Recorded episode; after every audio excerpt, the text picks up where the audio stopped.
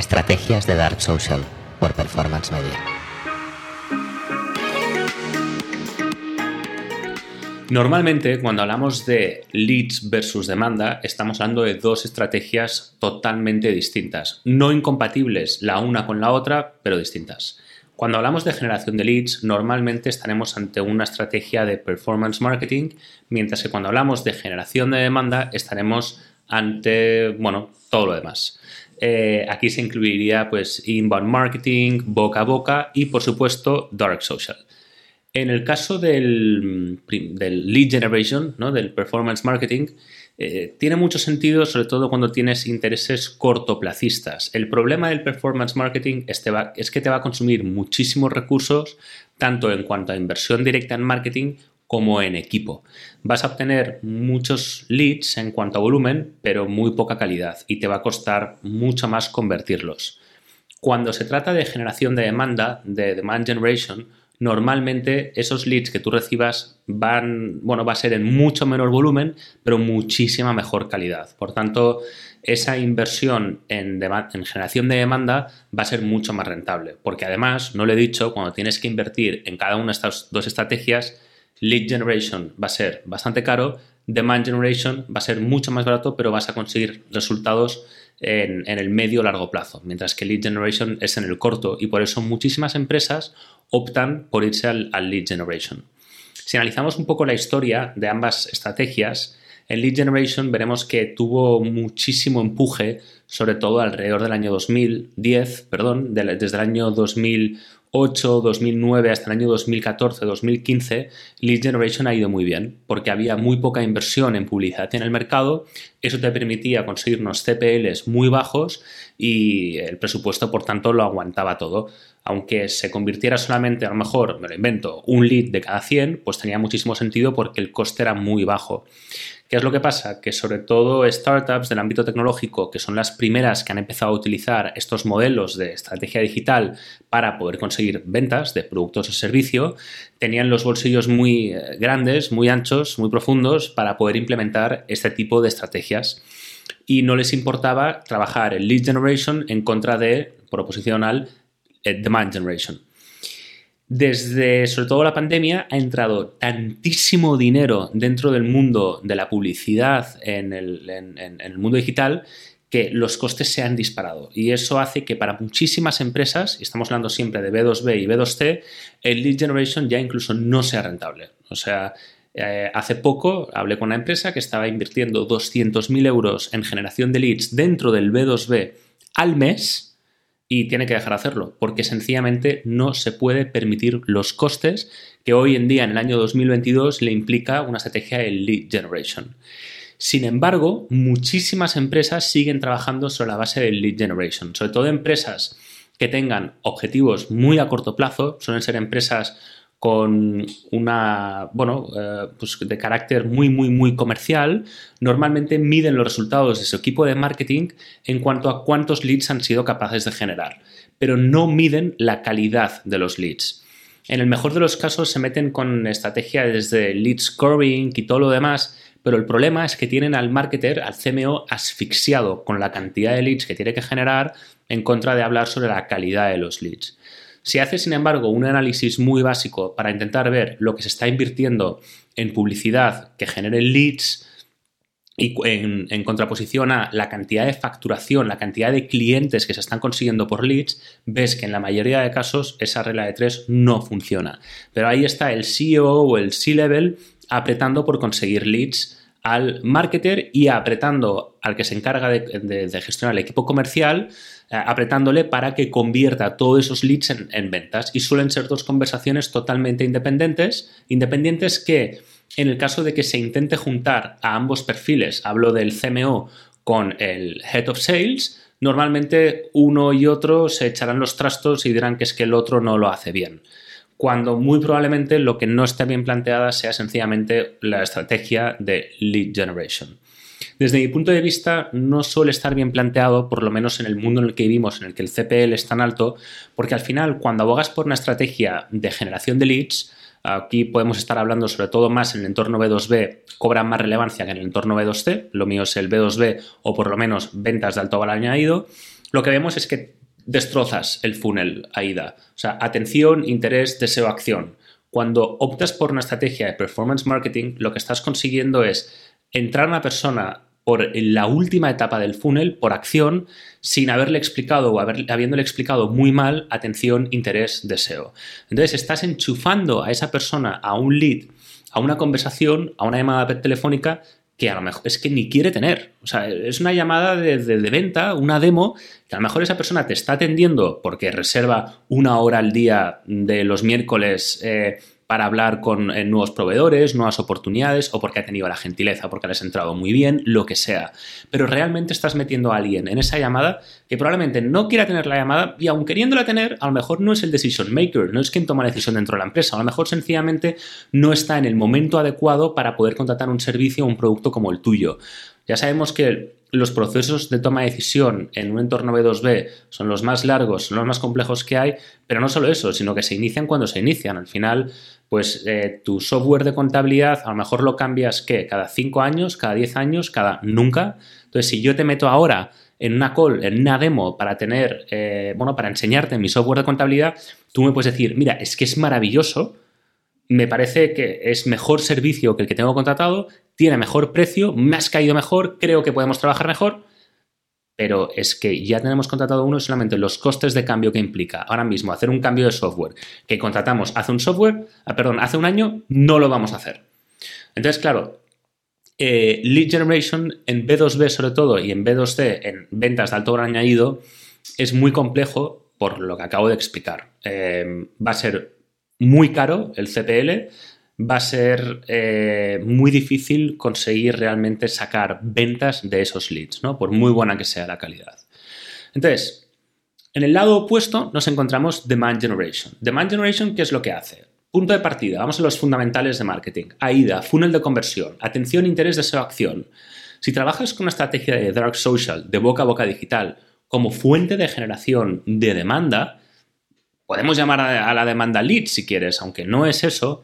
Para empezar, lo que estamos haciendo es hablar sobre un problema en particular con nuestro público objetivo. De forma que nuestro público objetivo ya sabe que pertenecemos a una necesidad en particular. Vamos a hablar sobre la solución. Y todo esto lo vamos a hacer con contenidos que realmente interesen a mi público. Por ejemplo, el otro día veía en una página de Instagram de una empresa claramente B2B, tecnológica, un post que decía, feliz día del trabajador. Bueno, está bien, si lo quieres poner, pues supongo que no pierdes nada.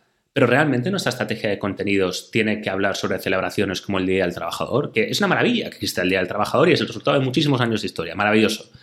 Pero no tenemos que enfocar nuestra estrategia de contenidos a eso. Si eres una empresa de desarrollo tecnológico, quizás tengas que hablar de desarrollo tecnológico.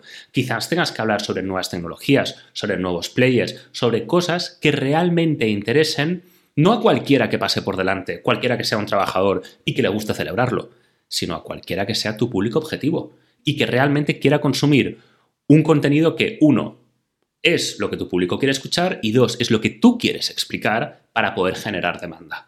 Entonces, atención, interés. Yo evangelizo a mi audiencia con mi solución y en la parte de deseo ya sé que tengo un 75% más de posibilidades de que, de que mi audiencia me contrate en la medida en que yo les he evangelizado. De forma que tiene muchísimo más sentido porque les voy a estar nutriendo con información sobre mi producto y sobre mi servicio. Y además voy a estar haciéndolo en el medio y largo plazo.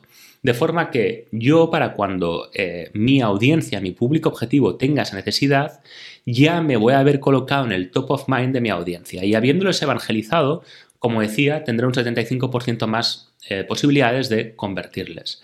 Por tanto, vemos como el demand generation ya en las tres primeras etapas de un funnel de conversión AIDA, atención, interés, deseo, tengo muchas más posibilidades o por lo menos estoy haciendo mucho mejor mi trabajo en lo que se refiere a posicionarme en el top of mind.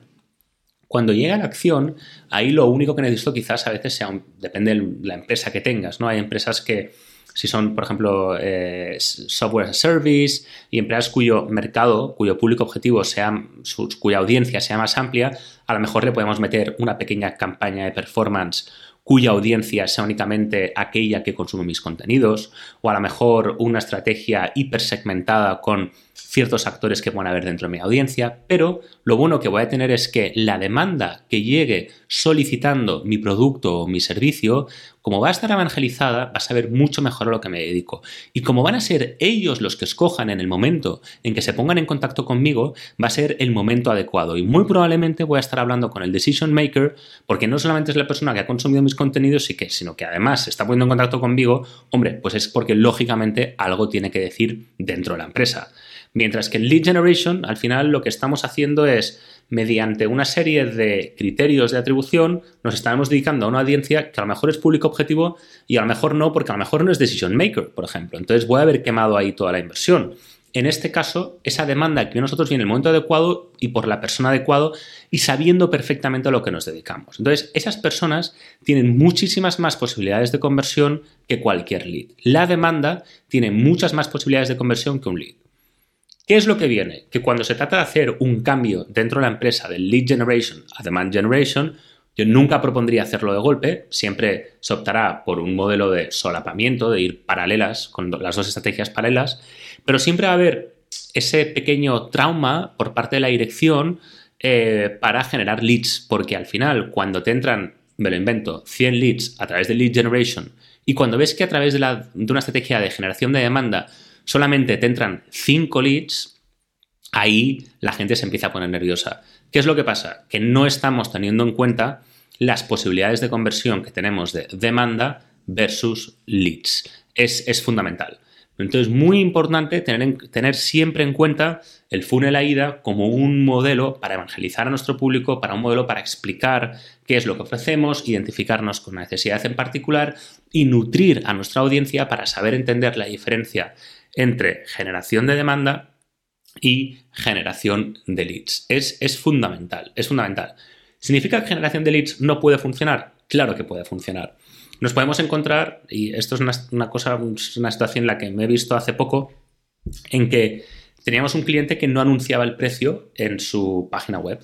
Eh, ellos podían hacerlo, tenían un servicio con un precio cerrado Em, bastante dinero, estamos hablando de B2B, una venta bastante alta, pero el precio no salía en la web, porque tenían miedo de que al ser tanto dinero, es un pago mensual, un recurrente, pero miles de euros, la gente no pide la información. ¿Eso qué significa? Que te estás apoyando muchísimo en tu equipo comercial para que sea capaz de vestir la propuesta y convencer de que lo que haces vale lo que vale. Pero eso es lead generation, eso es la vieja escuela de pensar de pensar, eh, no, no, méteme en una llamada que mi equipo comercial es tan bueno que lo va a cerrar, cuando muchas veces no es así. Y bueno, hablamos ya de rotación del equipo comercial, conocimientos, etcétera, etcétera, etcétera. ¿Qué es lo que pasa? Que hoy eso ya no funciona así. En el siglo XXI, sobre todo a partir del año 2015, eh, los compradores quieren seguir su propio proceso de descubrimiento. Y eso nos sucede a nivel B2C y a nivel B2B. Lo extrapolamos a todos los ámbitos de nuestra vida. Seguro que cuando compras en Amazon, una de las primeras cosas que miras es, bueno, este producto que tiene 10 valoraciones o tiene 1000. Entonces, si tiene 1000 valoraciones, que tiene una estrella o 5. Y si tiene más de 4 estrellas, pues compraremos. Eso, en realidad, es el ejemplo más sencillo de Dark Social. Creo que alguna vez lo he explicado antes. Bueno, si tú no pones el precio en tu página web, lo que vas a conseguir es que el lead que venga a esa llamada, a esa demo, no esté cualificada. Porque a lo mejor le parece una maravilla tu producto o servicio, pero es que no se lo puede permitir. Punto. No hay más. Entonces, a mí me interesa hablar con gente que se lo pueda permitir. Pero mucho más importante, por lo que acabo de explicar, por lo que hemos visto que hoy en día los compradores quieren seguir su propio funnel de conversión, lo que vemos es que, ¿qué es lo que va a hacer si no encuentra tu producto en la web? Se va a ir a Google Search. Y en Google Search lo que va a buscar es nombre de tu empresa y precio. ¿Y sabes lo que va a salir?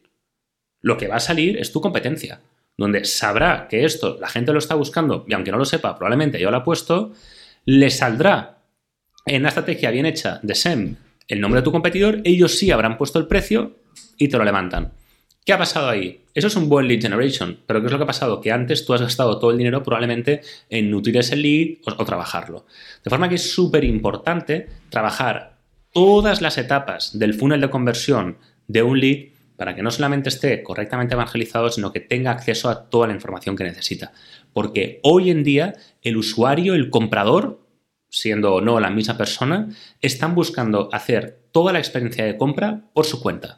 Entonces, si crees que hoy en día un modelo de lead generation puede tener sentido, pues bueno, ¿quién soy yo para decirte lo que tienes que hacer en tu empresa? Pero todo apunta a que el demand generation tiene muchísimo más sentido, porque como digo e insisto, es como el comprador del siglo XXI está comprando. Busca acceder a toda la información y para eso has de poner a su disposición toda esa información. Y si no lo haces, pues ya sabes que a corto plazo te puede funcionar si tienes la capacidad para invertir el suficiente dinero, pero al medio o largo plazo vas a invertir mucho menos dinero y vas a obtener muchísima más calidad generando demanda.